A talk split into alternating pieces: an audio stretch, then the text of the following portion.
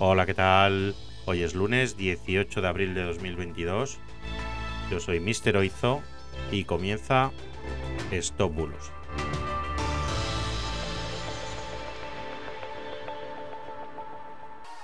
Empezamos.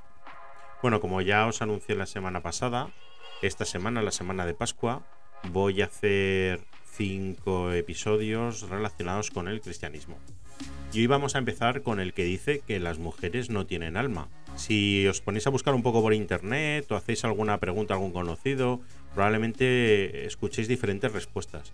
Hay gente que dice que la iglesia casi que decidió que las mujeres no tenían alma, estamos hablando de hace 1500 años, o incluso que esto se decidió en diferentes concilios como el de Nicea, el de Trento, otros dicen que en el año 585 había unos obispos reunidos intentando discutir en el tercer concilio de Nicea si la mujer tenía alma o no. Incluso hay varias webs como Rebelión donde se dice que en la Edad Media los teólogos todos ellos hombres por supuesto, discutían incluso si las mujeres eran seres humanos o si tenían alma o si eran más equiparables a animales superiores como podían ser el caballo o el perro, ¿no?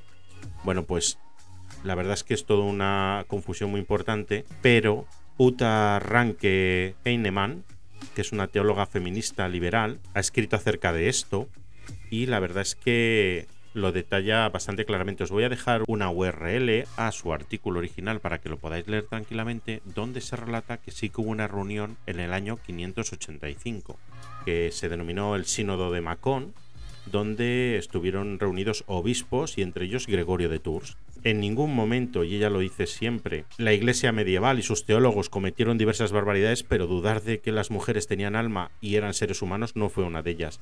Y en este caso, en este concilio no se reunieron para tratar si la mujer tenía o no tenía alma. Básicamente fue una pregunta de uno de sus obispos donde hizo la pregunta al resto de sus compañeros si la mujer podía usar la denominación de homo. Y él se preguntaba esto porque si acudían al relato de la creación, en el que se decía que Dios creó al ser humano homo como varón y mujer, básicamente no entendían por qué el varón se había atribuido la palabra homo a la vez que la de varón. Así es como también, por ejemplo, a la denominación de Jesús como hijo del hombre, filius hominis, no se refiere a hijo del hombre físico, porque evidentemente todos sabemos que fue hijo de la Virgen. Se refería a hijo del hombre como humano, como habitante de la tierra, no como un género. Con lo cual, finalmente, eh, Gregorio de Tours pues decidió que estaba muy claro que la mujer podía usar correctamente el término homo y que se podía aplicar a las mujeres. Así que nada, está muy claro que todas nuestras señoritas tienen alma y esto ha sido todo por hoy. Espero que os haya quedado claro. Si tenéis alguna duda podéis dejarnos vuestra consulta en nuestro WhatsApp 673-784245 o usar los formularios de la web. Y de nuevo, muchas gracias y hasta mañana. Chao, chao.